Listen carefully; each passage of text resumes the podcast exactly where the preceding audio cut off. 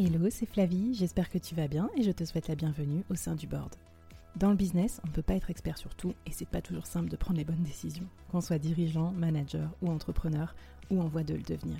C'est pour ça que j'ai eu envie de créer le board, une sorte de euh, comité de direction virtuel. Chaque semaine, j'ai une conversation avec un expert ou un dirigeant de mon réseau à ce micro pour t'inspirer, te challenger, t'aider à prendre de bonnes décisions. Le board, c'est aussi et surtout une business communauté pour continuer la conversation avec nos experts ou entre nous afin de trouver des idées ou des soutiens. Retrouve-nous en description du podcast pour continuer la conversation et nous poser tes questions. Mon invité du jour et tous les membres du board te souhaitent la bienvenue et un bon épisode.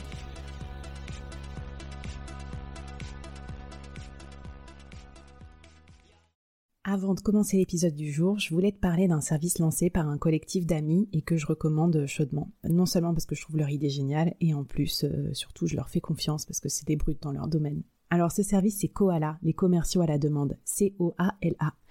Vous pouvez les trouver sur LinkedIn ou en référence dans la description de ce podcast. En fait, quand tu n'as pas assez d'argent pour embaucher un commercial ou que tu as besoin d'un commercial d'appoint pour renforcer ton équipe de vente, par exemple, remplacer quelqu'un qui est en congé ou faire une action commando quand tu lances un nouveau produit ou que tu veux conquérir un nouveau marché, eh ben, tu peux faire appel à eux. En fait, ils sélectionnent les meilleurs freelances commerciaux du marché et ils les matchent à tes besoins. Ils ont des commerciaux euh, spécialisés dans un peu tous les domaines, euh, talentueux, un peu partout, disponibles à la journée sans engagement. N'hésite pas à les contacter de ma part, tu auras une remise bien sûr, mais surtout, euh, je pense que ça va t'aider à développer plus vite ton business et donc à réaliser plus vite tes projets. Allez, c'est parti pour l'épisode du jour. Bonjour à toutes et à tous et bienvenue sur ce nouvel épisode du board. Alors aujourd'hui, euh, notre nouveau membre du board, c'est Johan Lopez. Bienvenue Johan. Merci beaucoup. Bah, je suis ravie de t'avoir aujourd'hui. Et alors, sans plus attendre, je vais faire le teasing de l'épisode du jour parce que là, Vraiment, ça va envoyer du lourd. Bon, comme d'habitude, vous allez me dire, je ne veux pas me fâcher avec mes précédents intervenants ou mes futurs. Mais Johan, disons que, euh, en fait, j'avais vu un petit peu sur pièce avant de t'inviter, puisque je t'ai rencontré, enfin, virtuellement, c'est comme ça que se font beaucoup de rencontres aujourd'hui. Pendant le confinement, euh, j'ai eu l'occasion de te voir en live avec euh, Grégoire, d'ailleurs, qui intervient aussi sur ce podcast, Grégoire Gambato de Germinal. Et, et là, tu intervenu sur LinkedIn, ça va pas être tout à fait notre sujet du jour, mais J'aime beaucoup ton profil et ton parcours, tu vas nous en dire un petit peu plus, mais mhm. avec toi, on va parler de choses qui, je pense, vont énormément intéresser euh, cette audience. Euh, pourquoi? Parce qu'on va parler de comment on peut combiner entrepreneuriat et salariat. Ça, je pense mhm. que c'est un point fort aussi de ton parcours. Évidemment, on va parler de marketing parce que tu es directeur marketing de Comet, donc euh, mhm. une super start-up euh, désormais très connue dans le milieu euh, du freelance, mais tu nous mhm. expliqueras un petit peu plus, surtout pour ceux qui bossent dans des grands groupes qui n'ont pas encore l'habitude ni de cet univers ni des, ni des freelances. Chief Marketing Officer, d'ailleurs, on dit, hein, CMO, c'est ça, Ouais, directeur marketing, ouais, c'est ça. c'est la traduction, parce que tu vois, on. Ouais, il y a beaucoup de jargon dans l'univers des startups, ouais. ouais. Voilà, on va parler aussi de comment on peut lancer un side project tout en étant à un tel niveau de responsabilité, hein, parce que j'imagine que ta vie, elle est quand même pas mal busy. Toi, tu as lancé ce, side project Snowball. Donc, c'est une communauté et une newsletter. Et là, en fait, c'est le troisième sujet qui va super intéresser, je pense, euh, tous nos auditeurs et auditrices. Ça parle de finances perso. Donc, finances personnelles, euh, pour les dirigeants, c'est un sujet quand même super intéressant et on va en parler tout à l'heure. Bah, écoute, euh, j'espère que j'ai fait un teasing au moins à, l'image de vraiment de l'intérêt que j'ai euh, pour euh, ta carrière et, ton sujet. Je précise aussi que tu es même, on peut appeler ça déjà un influenceur LinkedIn parce que tu as plus de 25 000 personnes qui te suivent, je crois. C'est un truc de fou. à peu près. voilà. Et du coup, tu nous en parleras aussi pour voir comment tu l'utilises. Mmh. pour combiner ton approche de CMO, ta marque personnelle, euh, ton side project et comment tout ça, ça prend du sens sans être un gros fouillis ou quelque chose qui te met en risque dans ta carrière? Parce que c'est vraiment un sujet qui, moi, m'intéresse. Voilà. Mmh. Alors, Johan, maintenant que je t'ai fait une super présentation, est-ce que tu peux nous dire peut-être en une phrase ou deux euh, comment t'en es arrivé là, euh, quel genre de dirigeant tu es, raconte-nous un petit peu quand même ton parcours et, ta vision. Bien sûr, ouais. Euh, non, mais déjà, tu as fait une très bonne présentation, euh, merci. Euh, alors moi, hein, Johan, c'est ça me fait plaisir. alors de, bah, rapidement, moi, du coup, euh, après les études en économie, j'ai atterri directement dans le monde des startups en fait chez WeThings, donc qui est devenu un peu le un des fleurons à l'époque et qui le redevient aujourd'hui, qui avait été racheté par Nokia, donc startup dans l'univers de la santé connectée.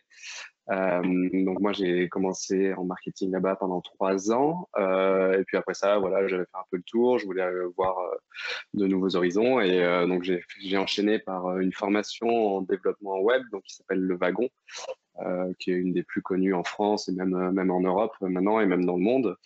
Euh, et entre guillemets, un peu grâce à ça, je suis tombé donc chez Comet.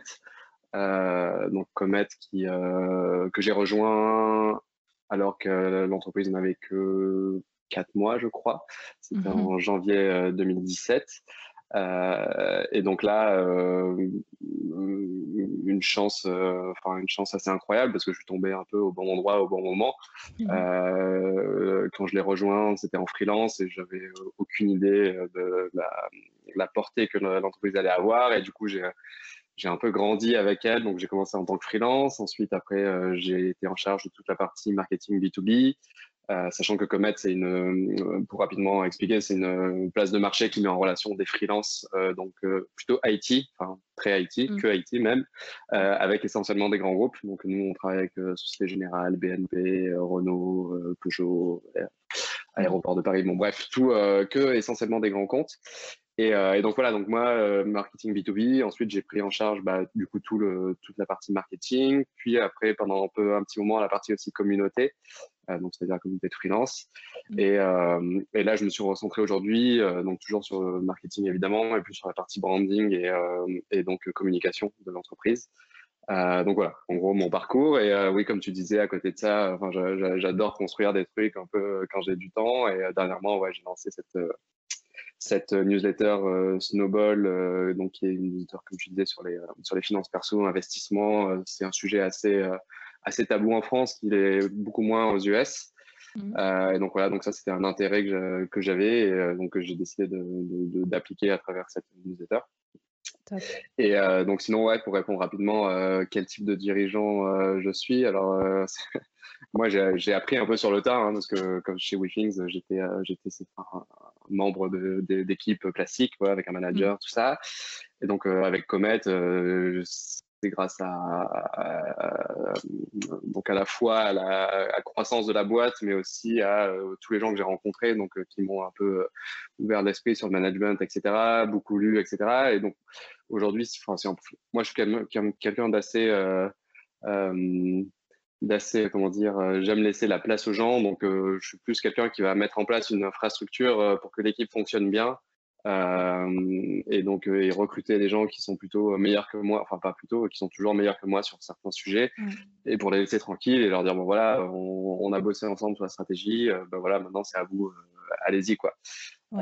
Super intéressant parce que enfin, tu dis ça et à la fois tu as quand même aussi ton propre espace personnel pour t'exprimer, exprimer ta vision, même si tu mets en place des systèmes. Donc déjà j'aime bien cette approche. Voilà, le dirigeant c'est pas toujours celui qui est sur le devant de la scène. Mmh euh, et en tout cas, on peut l'être aussi euh, quand on permet aux autres de s'exprimer et d'apprendre des choses. Donc, ce que j'aime bien aussi dans, dans, les articles et les choses que tu partages. Il y a un truc qui m'interpelle déjà dans ton début de carrière, tu vois, c'est que finalement, tu as, commencé comme freelance, ce qui est quand même euh, peut-être qu'il sera de moins en moins rare euh, sur le marché du travail, mais qui est quand même mmh. rare aujourd'hui pour, euh, pour les gens qu'on voit euh, dans les boîtes, etc. Donc, est-ce que tu peux me parler un peu là de Comet, du freelancing et tout? Moi, j'aimerais bien en savoir un petit peu plus en tant que dirigeante dans un grand groupe. À quoi on doit s'attendre en termes de tendance de freelancing? Est-ce mmh. qu'aujourd'hui, il y a plutôt des freelances tech, etc. Est-ce que demain, tout le monde va se freelancer? Mmh. Est-ce que tu peux nous en dire un petit peu plus sur ce à quoi on doit se préparer quoi? Ouais, alors c'est jamais évident hein, de donner des prédictions, mais euh, en gros, les tendances qu'on voit, en tout cas que je vois depuis, euh, bah, depuis euh, bientôt 4 ans maintenant que je travaille chez Comet, c'est qu'il y a, hum, alors c'est pas, enfin, c'est pas noir ou blanc. Je pense que un peu comme moi, tu vois, je suis passé par le freelancing, puis après par le salariat. Là, potentiellement, je vais repasser par le freelancing aussi. Donc là, il faut voir la carrière des gens comme pas forcément CDI ou freelancing, mais plus pour mmh. comme un, continuum un peu un peu évolutif où chacun pourra évoluer assez facilement entre le freelancing et le salariat. Donc, on voit hein, même l'État a mis en place des, des, des structures comme la micro-entreprise qui sont très, très simples à mettre en place. on la, SASU aussi aujourd'hui a quand même été assez facilitée, donc c'est l'entreprise personnelle.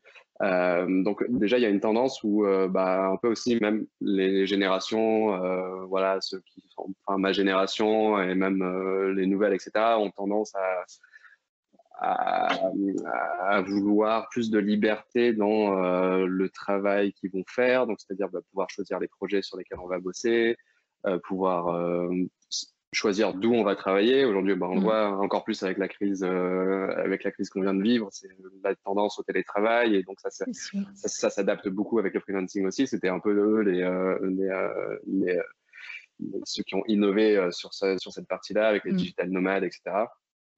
Et donc voilà, donc aujourd'hui, je pense que c'est ça va être de plus en plus important pour les entreprises d'apprendre à travailler avec ces gens-là.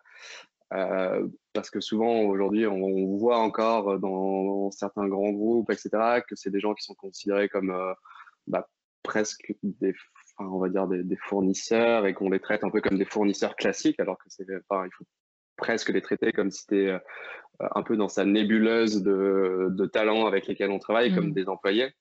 Et donc ça, c'est enfin voilà, on est en train d'éduquer le marché, c'est pas évident. Et aussi, il faut comprendre que les freelances avec qui on travaillait, ce sera peut-être demain des euh, gens qui seront salariés avec nous. Donc c'est mmh. hyper important aussi d'avoir cette marque employeur forte, et tu vois, d'être un, un, acteur qui euh, avec qui il est agréable de travailler. Euh, parce que demain, c'est euh, voilà, c'est aussi des, des, des, évangélistes de la marque euh, des entreprises. Donc, il y a plein de choses. Alors, j'ai fait rapidement là, mais, en tout cas, je pense que la tendance va vers de plus en plus de flexibilité, à la fois dans les entreprises, mais aussi de, chez des individus. Quoi. Mm. Et donc, il va falloir s'adapter à ces, à, ces, méthodes de travail. Et donc, ça implique beaucoup de choses. Hein. C'est à la fois infrastructure des entreprises, enfin voilà, la marque employeur aussi à revoir, mhm. euh, etc. Euh, Mais écoute, tu vois, rien que ça, tu nous brosses un portrait certes rapide. De toute façon, tu nous donneras des références, peut-être qu'on pourra aller regarder. Hein. Je crois que vous faites pas mal d'études aussi sur le freelancing et tout. On les mettra dans la description du podcast. Mais c'est vrai que tu vois, ça nous questionne sur des choses plus profondes que juste la tâche, l'objectif et tout. C'est la communauté qu'on crée, les ambassadeurs de marque. Enfin, je trouve ça super intéressant. Est-ce que tu vois des nouveaux métiers qui se freelance, qui n'étaient pas du tout freelance avant?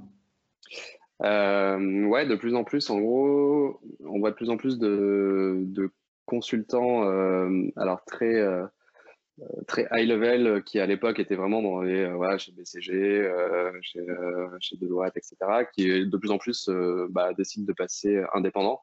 Euh, alors qu'à l'époque, c'était quelque chose qu'on voyait de moins en moins, euh, enfin, qu'on voyait très peu, je veux dire. Mm. Et euh, donc ça, c'est même des consultants aéronautiques qui sont en train de se passer le freelance de plus en plus. bon après évidemment il y avait les grands classiques de l'IT. Je pense que eux c'était plutôt les précurseurs, donc c'est pas c'est pas nouveau. Mm. donc c'est un peu les, les, deux gros que je vois, surtout sur des sur des métiers à très forte valeur ajoutée. Mhm. Euh, où c'était assez rare à l'époque et ça devient de plus en plus, de plus, en plus vrai. Quoi. Et du coup, euh, si jamais on a besoin d'apprivoiser un freelance, on t'appelle alors, c'est ça? Alors, ouais, c'est dans l'IT, euh, tout ce qui est IT, ouais, c'est plutôt Ça marche. Ok, non, mais intéressant. Et du coup, donc, un truc qui m'a interpellée quand je t'ai présenté, puis on en parlait ensemble aussi, donc tu disais être un dirigeant voilà, qui, euh, qui, met en place des systèmes pour que les gens s'expriment. Et pour autant, tu as vraiment euh, de l'influence sur LinkedIn avec tous ces, tous ces followers. Tu as mhm. construit aussi ta propre marque personnelle. Comment, euh, quels sont tes conseils pour toi, pour les dirigeants qui nous écoutent, entre comment on construit sa marque personnelle versus la marque de son entreprise pour laquelle on travaille? Comment on fait pour que les deux mhm. vivent bien ensemble? Est-ce que tu peux nous parler un peu de ça? Ouais, c'est vrai que c'est une question qui revient souvent, ça, l'équilibre justement euh, marque perso et marque, euh, marque de l'entreprise. Après, je pense que ça dépend vraiment des entreprises parce que hum, de la culture de l'entreprise surtout. Alors, tu vois, Comet, on a une culture qui est quand même assez euh, transparente, très ouverte sur l'extérieur et très dans le partage. Donc, pour moi, il n'y avait aucun frein, aucune barrière à m'exprimer librement, moi en tant qu'individu.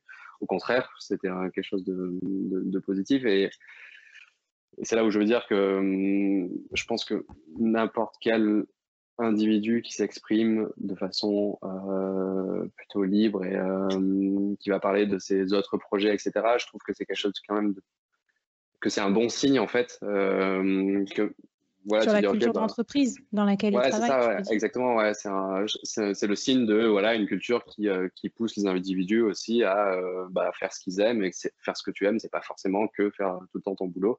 Ça peut être aussi des side projects que, que tu adores, euh, lancer un petit projet associatif et tu as envie d'en parler. et c'est un bon signe, c'est le signe d'une entreprise qui est, qui est plutôt saine. Et donc, du coup, moi, j'aurais tendance à dire que les managers et euh, les dirigeants devraient pousser de plus en plus les, euh, leurs membres d'équipe, leurs employés à euh, justement bah, à la fois exprimer leurs opinions. Alors évidemment, tu vas pas, on va pas aller contre les opinions de l'entreprise parce que du coup, mm. et, parfois ça arrive, hein, il y a des employés dans de très grands groupes qui s'expriment justement, qui vont à contre courant. Mais bon, là, on, sort du sujet, c'est autre chose, mais mais voilà, j'aurais tendance à dire que c'est que c'est important et que c'est un signe ouais, d'ouverture d'esprit et de et, qui peut attirer les talents aussi. Ouais. ça c'est clair, bah, on le voit, on le voit et ça donne envie, ça fait rayonner l'entreprise aussi quand c'est bien fait. Alors, un petit conseil pour que ce soit bien fait, comment on fait si euh, s'il y a quelqu'un qui nous écoute qui se dit bah tiens demain je veux commencer à m'exprimer euh, sur LinkedIn euh, sur des projets qui me tiennent à cœur, qu'est-ce que tu lui recommanderais, je sais pas moi, d'avoir comme discussion avec son boss ou, ou d'entreprendre comme premier type de sujet? Est-ce que tu as peut-être des conseils pour s'y mettre?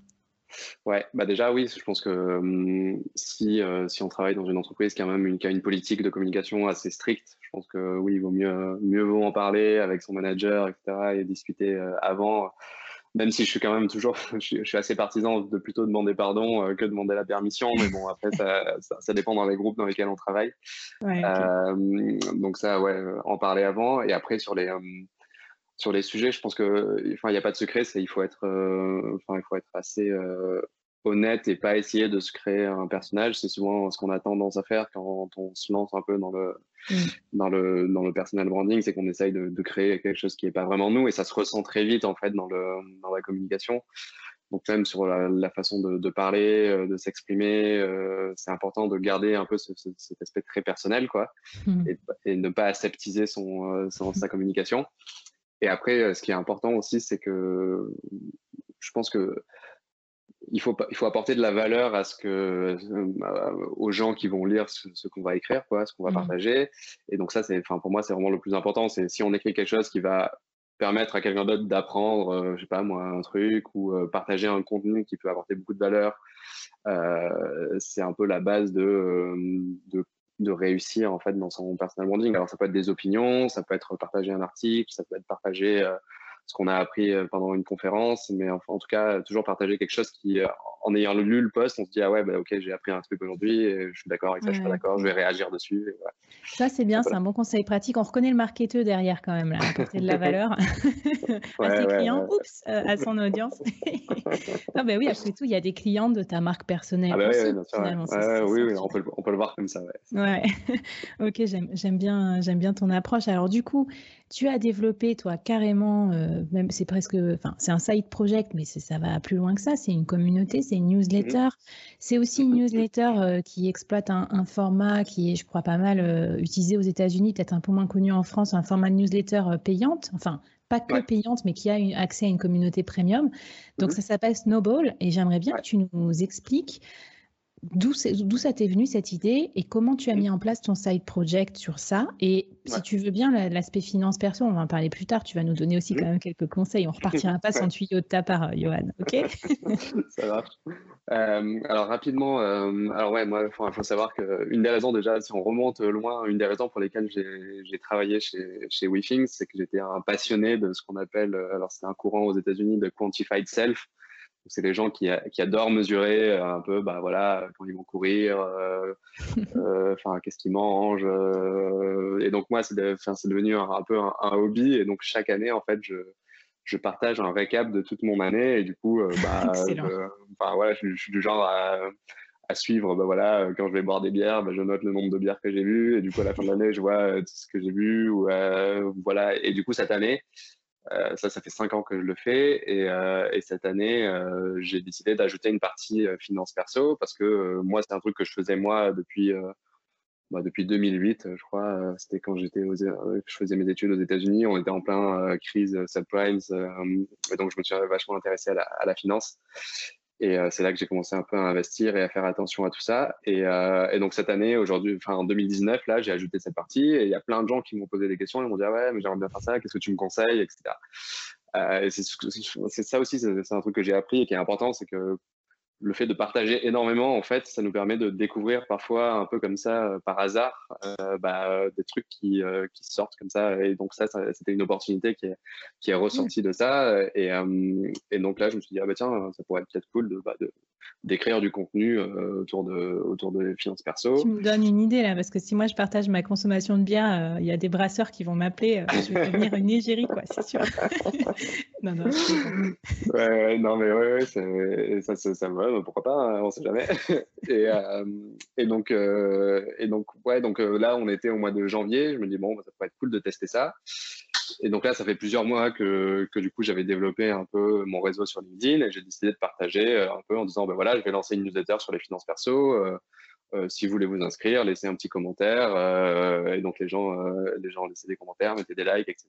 Et j'ai eu, ouais, plus de 1000 commentaires et plus de 1000 likes. Et donc, je me suis dit, ah, bah, tiens, il y a, y a, vraiment un intérêt, quoi, du coup. Et donc, ça, c'était un peu le test, voir si, mmh. euh, si je pouvais vraiment le lancer.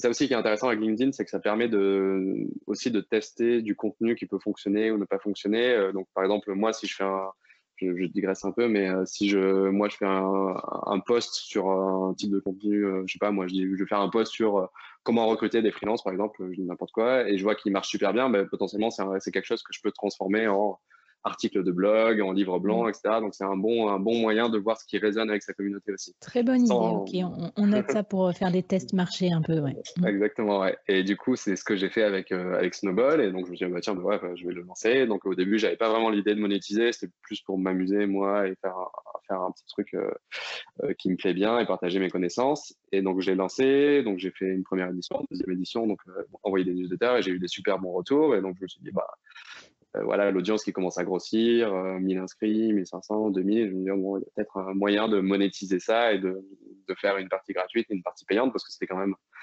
un investissement euh, assez long de ma part. Et... Tu parles d'investissement en temps. Est-ce que tu peux nous expliquer combien de temps ça te prend aussi Ou ça t'a pris au début qu'on mesure le side versus l'emploi du temps quotidien quoi, du salarié? Ouais. Alors au début, je pense que ouais, ça devait me prendre. Euh, alors, je faisais pas beaucoup d'éditions, j'en faisais à peu près deux par mois. Et euh, il me faut à peu près euh, ouais, 5 heures, 4-5 heures, on va dire, pour, pour écrire une édition. Donc ça faisait 10 heures sur, enfin, sur le mois, quoi. Mmh. Mais après, bon, après, il y avait tous les petits trucs, tu vois, je me, enfin, mettre en place plein d'autres emails, etc. Donc c'était peut-être un peu plus, donc je dirais 20 heures sur le mois. Euh, donc, euh, enfin, c'était raisonnable. C'est quelque chose que je pouvais allier avec mon, avec mon, avec mon emploi du temps, quoi. Euh, et donc, donc là, on est pendant le confinement et c'est là où je commence à réfléchir sur la monétisation, faire payer. Donc, je fais un peu des petites études de marché sur combien je pourrais faire payer la newsletter. donc, et je teste ça et je lance la version payante le, début avril, je crois, euh, ou mi-avril, un mois après le confinement, il me semble. Et donc, euh, bah, pareil, hyper étonné, je lance, il y a 200 inscrits euh, dès le début. Donc, ce qui est, comme tu dis, ce qui est assez, j'étais assez étonné parce que le format newsletter payante est très peu connu en France et, commence à peine à arriver. Donc, tu vois, payer tous les mois 6 euros ou 60 euros pour une année, bah, quelqu'un que tu connais pas vraiment, tu vois, parce que je suis suis pas le New York Times, je suis pas le Parisien, et donc j'étais vraiment agréablement surpris. Et, euh, et, voilà, et donc du coup, ça a bien décollé. Aujourd'hui, euh, il y a à peu près 650 euh, inscrits, donc ça commence à faire quand même un side project qui devient assez conséquent, quoi, et qui me prend quand même plus de temps aujourd'hui. donc voilà. Bon, mais félicitations déjà, c'est top. Merci. On va mettre un exemple aussi euh, en description que vous compreniez bien parce que c'est vrai que c'est très touffu, c'est euh, très intéressant. Enfin, c'est des articles de fond. Enfin, c'est plus qu'un article quoi. Quand on lit ta newsletter, les gens ils payés pour une newsletter, tu vois, ils pensent à des newsletters un peu un peu cuculapraline là qu'on reçoit, mais c'est pas ça. et, et, du coup, est-ce que tu peux nous donner des euh, Alors, je sais que tu mets dans tes newsletters que tu n'es pas une banque, que évidemment tes conseils euh, n'engagent que toi, etc. Parce qu'évidemment, tu es compliant si tu n'as pas envie que les gens t'accusent d'avoir perdu euh, toute leur fortune perso. Mais quand même, entre nous et avec les dirigeants qui nous écoutent, quels seraient toi tes, euh, tes conseils, tes tips, tes inspirations finances perso du moment? Ouais, c'est une bonne question parce que c'est très, vaste. Mais déjà, je pense que la clé de quelqu'un qui investit bien, c'est un peu le, plus important, c'est la, connaissance, enfin avoir le plus d'informations possible, euh, parce que ça permet de détecter, tu vois, des, des, tendances. Et donc tu dis, bah voilà, aujourd'hui on est en plein, le remote va se développer, donc euh, potentiellement, bah, des, des, entreprises qui sont dans le cloud, bah, elles vont euh, exploser. Euh, parce que bon, euh, bon enfin, les, les, entreprises vont devoir avoir du Dropbox ou du Box, etc. Mm. Et donc, c'est des boîtes que, dans lesquelles on peut investir. Donc ça, pour moi, c'est la première clé, c'est vraiment de se renseigner régulièrement, de, de beaucoup lire. Alors, je pense que oui, si des dirigeants euh, nous écoutent, c'est des gens qui connaissent bien toutes les stratégies business, etc. Mais bon, c'est des choses qui sont importantes à connaître. Peut-être de leur secteur, mais peut-être pas de tous les secteurs, tu vois. Ouais, exactement. Ouais. Je dirais que toi, ton approche aussi, elle est peut-être euh, pluridisciplinaire, euh, vraiment décomplexée, parce que c'est une bonne façon d'investir, c'est de s'intéresser à tout euh, sans, sans, trop d'a priori, quoi. C'est ça, ouais. ouais. Et c'est là où j'ai, enfin, comme je disais tout à l'heure, tu détectes un peu des opportunités par hasard parfois. donc pour moi, ça c'est la première base. Ensuite, bah, après, il y a évidemment la base gestion du budget. Ça, ce ce qui est tout le monde. Enfin, moi je dis ça parce que j'ai des amis ils ont augmenté leur, euh, leur salaire de façon assez importante, mais ils sont toujours à découvert. Donc, euh, ça n'a pas, pas changé. Enfin, le fait de gagner 1000 euh, euros quand tu es étudiant ou 5000 euros aujourd'hui, ça n'a pas changé leur gestion du budget. donc, ça, je pense que c'est la deuxième étape qui est vraiment la, la plus importante, c'est bah, savoir dégager une épargne, savoir bien gérer son budget. Donc, enfin, moi, j'ai pas de, j'ai pas trouvé de recette miracle. J'en parle justement dans une, dans une édition de Snowball. C'est que j'ai testé pas mal d'applications qui le font potentiellement automatiquement. Mais pour moi, ça reste euh, ma, mon, ma, feuille Excel euh, qui marche le mmh. mieux, où je m'en sers bah, du coup pour suivre mon budget euh, au quotidien et au mois. Quoi. Donc ça, c'est un peu la deuxième étape, c'est voilà, dégager son épargne. Et après, pour, pour investir, bah, c'est dur de donner un, conseil euh, général, sachant qu'on a tous des profils un peu différents. Et, euh, si tu te sens pas à l'aise avec le conseil, ça peut être peut-être des choses euh, dont tu as entendu parler et qu'on connaîtrait pas, qui pourraient peut-être nous titiller la, curiosité un peu, et après on va se renseigner. Ouais, non, mais moi, bah, je, peux, je, peux prendre mon exemple, hein, au moins ça me parle plus, mais moi, par exemple, je suis assez jeune, j'ai 33 ans, donc j'ai décidé d'avoir un, portefeuille assez euh, risqué entre guillemets sans forcément prendre trop de risques. Donc euh, j'ai décidé par exemple bah, si je prends un peu une répartition c'est j'ai décidé de d'avoir 50% euh, bah, voilà dans des actions US Europe etc j'ai décidé d'être assez optimiste avec tout ce qui est crypto-monnaie. Donc de, de, mettre à peu près 15% de mon patrimoine dans les crypto-monnaies parce que il y a quelque chose à savoir c'est que potentiellement dans certains portefeuilles d'avoir euh, une petite partie, donc peut-être 10% euh, dans quelque chose de très risqué, mais qui peut avoir, qui peut vraiment euh, faire fois 100 en termes de retour. Mm. C'est hyper intéressant et d'avoir 90% de trucs où c'est assez safe et on sait que ça va grossir. Et donc le risque est assez faible en fait de, de, faire ces stratégies-là. et ensuite, moi j'aime bien aussi diversifier mes investissements. Donc euh, là récemment, avec des amis, on a acheté un, un, un immeuble de rapport. Alors, quand je dis immeuble, les gens s'imaginent que, que je suis euh, que je suis euh, que je suis Warren Buffett ou, ou, ou, Trump. Et non, j'ai pas acheté une tour. c'est un petit immeuble de rapport à Fréjus, voilà, qui nous a Voilà. En plus, t'as pas dit avec combien d'amis, quoi. Donc. Ouais, ouais, non, on est trois. ça nous a coûté voilà 300 000 euros. et l'idée, c'est de c'est d'investir, enfin, de, de, faire un premier achat. Et en fait, après de L'idée aussi, c'est de pas que investir, mais aussi essayer de multiplier les lignes de revenus. Euh, parce que comme on disait, tu vois, le, euh, les nouvelles générations euh, veulent plus de liberté, et plus de liberté, c'est aussi ne pas dépendre que d'une mmh. seule ligne de revenus. Donc, donc tu vois, moi, bah, là, je commence à avoir Snowball qui commence à me rapporter de l'argent.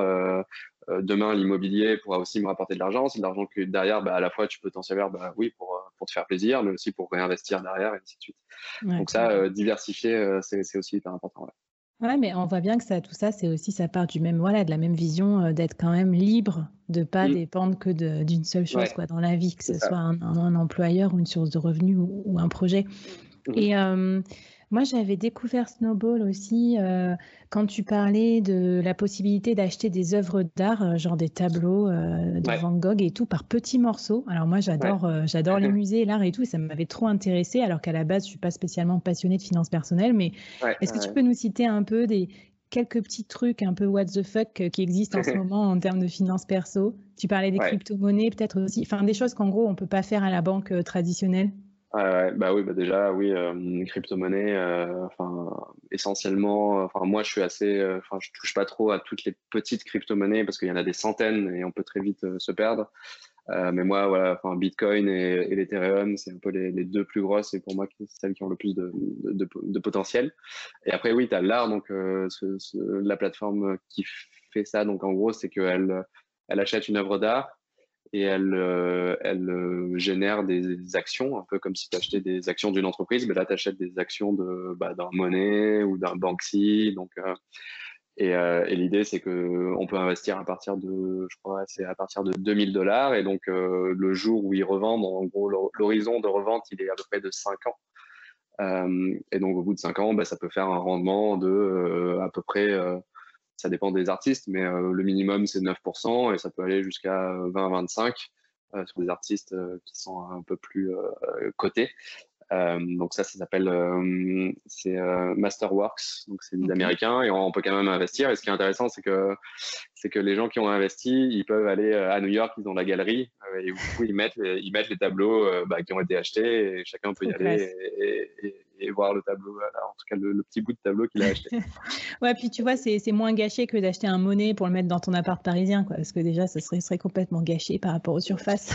ouais, ouais c'est ça, et puis il serait mal, euh, mal conservé aussi potentiellement. euh, donc ouais, il y a ça, il y a hum, après ouais, euh, tout ce qui est investissement dans ce qu'on appelle euh, alors en anglais c'est les collectibles, c'est bah bah oui, c'est art, c'est euh, les montres, le vin, euh, enfin c'est pas de même des cartes Pokémon parce que c'est des trucs qui prennent de la valeur, euh, des jeux vidéo, des designers. Là, moi par exemple, je suis un grand fan de, de, Dieter Rams, qui est un grand designer qui a un peu inspiré Apple et tout, qui était le designer de Braun à l'époque. Et donc tous ces objets qu'il a fait, c'est un peu des objets iconiques. donc lui, il est très vieux là et, et, il continue à travailler. Et du coup, de racheter des, enfin moi, ça va être un mes objectifs de racheter des objets de ce designer parce que bah à la fois c'est des objets qui me plaisent et qui sont beaux et que potentiellement euh, voilà si demain j'ai je sais pas moi j'ai un autre projet bah c'est quelque chose que je pourrais potentiellement revendre et ça aura pris de la valeur donc euh, il y a plein de petits trucs comme ça euh, dans tout ce qui est mm. qu'on peut collectionner ouais. Bon, mais top. Et du coup, j'aime bien poser cette question aussi à mes invités. Est-ce que tu auras envie de lancer un défi ou un challenge à nos auditeurs, auditrices? Pour peut-être ben voilà, les aider alors soit à se lancer sur leur side project, soit à se lancer à améliorer leurs finances perso. Euh, qu'est-ce que tu en penses? Qu'est-ce qu'on pourrait leur, euh, leur, proposer comme challenge? Euh, Challenge qui, qui, est intéressant, c'est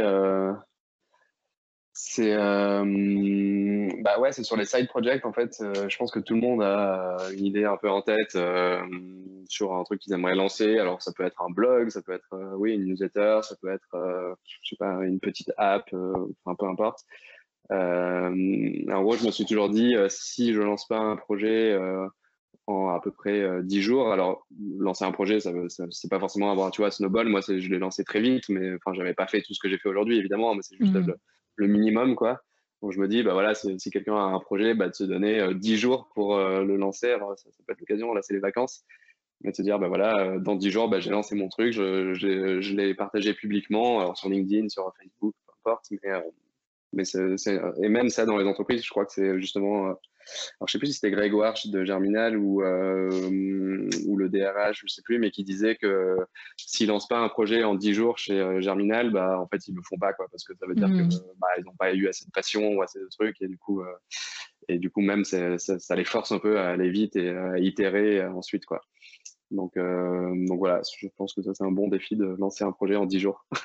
Ok, ça marche. Bon, si vous ne savez pas quoi faire euh, les dix prochains jours, si vous avez des vacances à poser, il euh, faut y aller. Non, ouais, c'est top. Bah, merci beaucoup. Euh, et puis peut-être aussi, moi, je retiens l'idée de tester un peu sa com ou son projet sur LinkedIn, quoi. Hein. Ça peut être une bonne idée. Ouais, carrément, ouais. c'est hyper efficace. Ouais, et du coup, tu resteras avec nous connecté aussi sur LinkedIn notamment. Je crois que c'est ça ton réseau de prédilection, peut-être pour te contacter. Et comme ça, si on a envie de te poser des questions, si ceux qui nous écoutent ont envie de te, tester aussi là-dessus, qu'ils n'hésitent pas. Voilà. bon, ben top. du coup, par rapport à, cette vision du business, etc., toi qui, qui, on va dire, qui navigue avec à la fois des entrepreneurs, euh, des start-upers, des grands groupes et des freelances, euh, tu crois que le dirigeant de demain, il devrait se concentrer sur quel type d'activité pour euh, rendre son business vraiment fructueux et, durable alors ouais, pareil, ouais, ça c'est. Vous avez quatre. Pas évidente. non, bah, si je devais choisir, en gros, après, c'est très personnel, hein, donc euh, ça, n'engage que moi, mais je, je, je, je, suis assez persuadé que le, l'aspect culture d'entreprise, alors quand je dis culture, c'est pas forcément euh, la culture en interne, hein, parce que quand on pense culture, souvent on pense à startup, babyfoot, etc. C'est ça, mais bon, ça va vraiment au-delà de ça. Je pense de faire un focus sur une culture qui soit euh, à la, fois bienveillante, mais aussi euh, qui pousse les gens vers le haut. Donc, bah, évidemment, c'est pas bisounours, ça, le monde du business. Euh, une entreprise a une vision et pour y arriver, bah, il faut que le business fonctionne. Euh, donc, pour moi, en fait, ce, ce, ce, mix vision d'entreprise, culture, bah, c'est un peu le, le, le, socle qui fait qu'une entreprise va, fonctionner parce qu'elle va réussir à engager à la fois ses employés en interne parce qu'elle a une, vision qui est belle, une culture qui est belle, et, euh, etc. Mais aussi engager bah, le, la communauté un peu étendue, donc euh, les mm. clients, les fournisseurs, les, euh, même les gens qui connaissent la boîte sans forcément, bah, je sais pas, si on prend l'exemple, je sais pas Tesla, moi j'ai pas de Tesla, mais c'est une entreprise qui rayonne tellement que bah voilà, je, je, c'est une boîte que j'admire sans être forcément client. Et donc ça, je pense que c'est assez important, et je pense que n'importe quelle boîte, en tout cas la majorité des boîtes, c'est vrai que si on est dans, enfin, toujours des, dans le tabac ou dans l'autre, c'est un peu plus compliqué, mais même quoique, quand je, m'amusais à aller sur des boîtes euh, Philippe Maurice et tout, et on commence à voir qu'ils changent de vision. La vision, eux, ils ont une vision où en fait la cigarette va disparaître et ils sont, ils essayent de voilà d'aller dans une direction justement euh, cigarette électronique, etc. Bon, bref, je, je, je digresse, mais. Euh, non, non, mais c'est intéressant ce concept de communauté étendue, tu vois, parce que on a pas mal clusterisé les trucs quand on a dit la marque employeur, c'est pour, euh, pour les, les, candidats. Ouais, alors que non. L'entreprise, c'est pour les salariés. Mais tu vois bien qu'aujourd'hui, il y a plein de choses qui, qui, démontrent tout ça, quoi. Par exemple, le freelance qui arrive et qui a à la fois un client, un fournisseur, un mhm. ambassadeur. Donc, c'est top. Ouais, exactement, ouais. Est-ce que. Est-ce que du coup, il y a des business models ou peut-être des entrepreneurs ou des entreprises qui t'inspirent particulièrement? Euh, Enfin, ouais, j'en ai plusieurs. Euh, bah, une boîte qui m'a toujours fasciné, euh, qui est assez connue, c'est Zappos, parce que donc c'est pour ceux qui connaissent pas, c'était une boîte de e-commerce parmi les toutes premières boîtes de e-commerce euh, à vendre des chaussures, qui a été rachetée un milliard par, euh, par Amazon parce qu'ils avaient eu une, bah, justement, leur culture à eux, c'était euh, le client est vraiment roi et au centre et on va tout faire pour satisfaire notre client. Et du coup, ils ont été vraiment reconnus pour leur, leur expérience euh, client et le support client euh, où vous avez des gens qui. J'avais lu le bouquin, hein, c'est Tony c'est ça, et l'entreprise du bonheur, et j'avais trouvé ah. ça excellent. Je, notamment le, support client, là où les clients appelaient pour commander une pizza ou un taxi, etc. ils n'avaient pas de script. Ouais, je mettrai la ref aussi parce que c'est vrai que ça, c'était très surprenant. Mm. Ouais, non, c'est une boîte ouais, qui a une très très belle culture et aussi qui est très bienveillante en interne et euh, donc, euh, donc super intéressant. Et euh, après, si on doit revenir un peu sur l'hexagone, moi je suis assez admiratif d'une boîte comme Alan, donc mutuelle, mutuelle santé, euh, qui ont une vision assez incroyable, qui va bien au-delà de juste être une mutuelle, mais qui est plus de, devenir le partenaire santé euh, de, tout le monde, quoi. Euh, et qui ont en plus de ça une culture qui est qui est particulière, hein, elle s'adapte pas à tout le monde, une culture de l'écrit, ils n'ont pas de meeting, donc c'est, je hmm. pense que n'importe qui ne peut pas bosser là-bas, mais en tout cas c'est très intéressant dans, dans la radicalité en tout cas. et qui est aussi une culture de la transparence qui est très forte et qui permet justement à la marque de rayonner un peu partout qui rayonne à la fois pour les futurs employés, pour des investisseurs, pour, euh, pour des clients, pour des futurs clients, pour les freelances, parce qu'ils bossent avec des freelances, bon bref, pour tout le monde. Pour des entrepreneurs, ça devient des exemples. Bon bref, c'est un, rayonnement assez incroyable. et donc, ouais, je dirais ces deux-là pour l'instant. Après, évidemment, je suis un grand fan de Apple, de mmh. Tesla, SpaceX, Elon Musk, tout ça qui a, qui a réussi quand même à, justement, grâce à cette vision. Alors, la culture interne, je pense qu'elle est vraiment différente. Elle est un peu moins mmh. bienveillante, elle est plutôt, plutôt militaire et, et, je pense que c'était nécessaire pour atteindre ces objectifs. C'est pour ça que je dis pas qu'il y a le bien et le mal, c'est que c'est que bah ouais, il faut trouver un peu l'équilibre tout ça et parfois bah on peut pas pense qu'il n'aurait pas pu réussir ce qu'il a fait en ayant une culture très très transparente, très bienveillante, etc. Après, c'est intéressant dans ce que tu dis, c'est que peut-être aussi on peut se permettre de faire évoluer sa culture en fonction de ses objectifs. Quoi. Tu vois, voire même de son marché ou du produit qu'on lance. Et ça, je pense qu'on manque encore aujourd'hui de, peut-être de prise de risque en la matière dans les grands groupes, euh, notamment français, euh, tu vois, d'oser euh, faire évoluer de façon un peu plus itérative sa culture et tout. Donc, et, et, toi qui es dans cet écosystème où tu te renseignes beaucoup justement, parce que ça fait aussi partie de la valeur que tu donnes à tes abonnés et aussi à tes mmh communautés de freelance, à tes clients, qu'est-ce que tu consultes comme site? C'est quoi tes sources pour rester à la page les, Je sais pas, des podcasts, des trucs que tu aimes bien lire, suivre Ouais. Alors, euh, alors, sur les podcasts, euh, alors, il y en a plusieurs que j'aime bien. Il y a, alors si on reste sur la, déjà on va commencer par les Français, mais il y a le podcast, enfin les podcasts de Mathieu Stéphanie, euh, Generation Do It Yourself, qui est plutôt sur l'entrepreneuriat. Il a lancé il n'y a pas longtemps La Martingale, qui est du coup là sur les finances perso. Ouais, c'est clair. Donc les, donc les, deux sont très très bien et, j'adore les deux. Ensuite, si on part aux États-Unis, euh, le podcast de. Alors, si on reste dans l'entrepreneuriat, donc il y a le podcast du fonds d'investissement de Andresen Horowitz, qui est un des plus gros fonds d'investissement euh, dans les startups euh, au monde, qui s'appelle. alors, il s'appelle donc c'est écrit, donc c'est A16Z, donc A16Z, donc c'est le nom de, parce que André je crois que c'était, donc c'est le A, il y a 16 lettres et ensuite euh, le Z, A16Z. Donc ce qui est super bien en tout cas si on veut euh, connaître un peu les tendances euh, ah, justement aux États-Unis, mais aussi en Asie, etc. Donc très très bien. et après sur les blogs, bah moi il y a un blog que j'adore sur le qui est le blog d'un fonds d'investissement aussi américain qui s'appelle euh, First Round Review. Donc First Round, c'est le nom de, du fonds d'investissement euh, qui est spécialisé dans tout ce qui est euh, fonds d'amorçage, donc les, le seed, quoi, comme, comme, on dit dans le jargon. Mmh. Et donc en gros, ils ont une vraie bible sur bah, justement comment tu crées une culture, comment tu scales des équipes sales, comment tu, enfin ça, ça, ça, tout le panel euh, de l'entrepreneur et ça, ça, parle à la fois aux startups mais aussi aux grands groupes.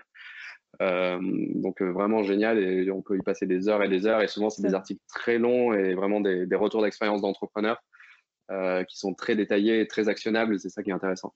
Bon ben on va aller voir, ça c'est très cool. Et du coup peut-être un dernier petit truc que je te demande c'est toi qui as lu tout ça, écouté tout ça, c'est quoi les quelques tendances que tu vois émerger là sur le business pour les prochaines années qu'il va falloir suivre un petit peu? Euh, bonne question. bah, je pense que oui, évidemment, là, euh, parce qu'on est en train de vivre, euh, potentiellement, les entreprises se disent que ça pourrait se reproduire à nouveau. Alors, je parle de mmh. voilà, confinement, pandémie, etc.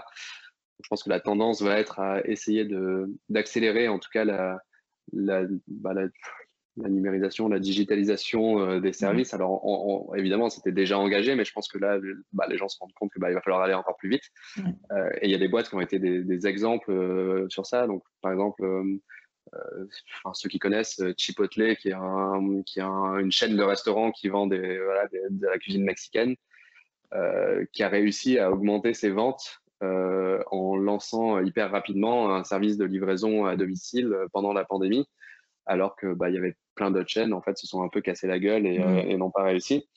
Et donc là, ça montre que bah, voilà, euh, d'être hyper réactif sur ça, bah, ça va être un peu clé. Euh, enfin, on a vu mmh. des, même des coiffeurs qui ont réussi à, continuer à garder du bénéfice en lançant des, voilà, des, des relookings en ligne, etc. via Zoom. Donc ouais, donc je pense que la tendance va aller sur ouais, justement essayer de prendre des trucs qui se, passent dans le monde réel et de les retranscrire dans le, dans le monde virtuel quoi. Ouais. Bon, bah écoute, on va suivre ça de près. En tout cas, bah, merci Johan, c'est passionnant. De toute façon, j'invite tous ceux qui nous écoutent à, aller te suivre aussi, comme ça ils vont pouvoir euh, euh, voir la suite des tendances et des choses à guetter. Est-ce que tu as un dernier petit mot de la fin euh, pour nous avant qu'on se quitte? Bah non, mais déjà merci beaucoup pour, pour la discussion, c'était cool. toujours, j'adore toujours partager un peu comme ça ce que, je sais. Et, du coup, ouais, n'hésitez vraiment pas à venir me poser des questions. ouais, alors sur, LinkedIn, je réponds toujours assez rapidement et sur n'importe quel sujet avec, avec grand plaisir. Et, et non, et après, enfin je, voudrais mettre un peu un accent sur ouais, les side projects. Je pense que c'est vraiment quelque chose de bénéfique, euh, même personnellement, parce que du coup, on, a, enfin, on parle beaucoup de burn-out et tout ça. Et je pense que le, le, tu vois, même si on est quelqu'un qui travaille beaucoup, le fait d'avoir un side project, alors ça peut être n'importe quoi. Bon, side project, ça, englobe pas mal de mm. choses, mais un hobby comme ça ou quelque chose de, où on, y consacre quand même pas mal d'énergie, ben, ça aide justement à se libérer un peu l'esprit et, euh, et, à voir autre chose et à faire quelque chose d'autre. Et euh, je pense que ça peut être assez bénéfique euh, pour pas mal de personnes. Ouais. Bon, bah, trop cool. Bah, J'espère que ça vous donnera envie. En tout cas, moi, c'est clair que c'est ce que je trouve aussi comme plaisir avec euh, mon side project, qui bah est d'avoir créé le board et cette communauté de gens super. Euh, je suis sûre que vous êtes tous jaloux de voir que j'ai des gens comme Johan à mon micro et que ça, c'est parti de rien non plus, juste d'un side project comme Snowball. Donc, Johan, merci beaucoup. Bah, merci, pour cette conversation. Et puis à la prochaine, du coup, j'espère que tu pourras intercaler quelques petits épisodes du board entre, entre tes podcasts sur les, les fonds d'investissement. Allez, bye bye, bye la communauté. Bye. Au revoir.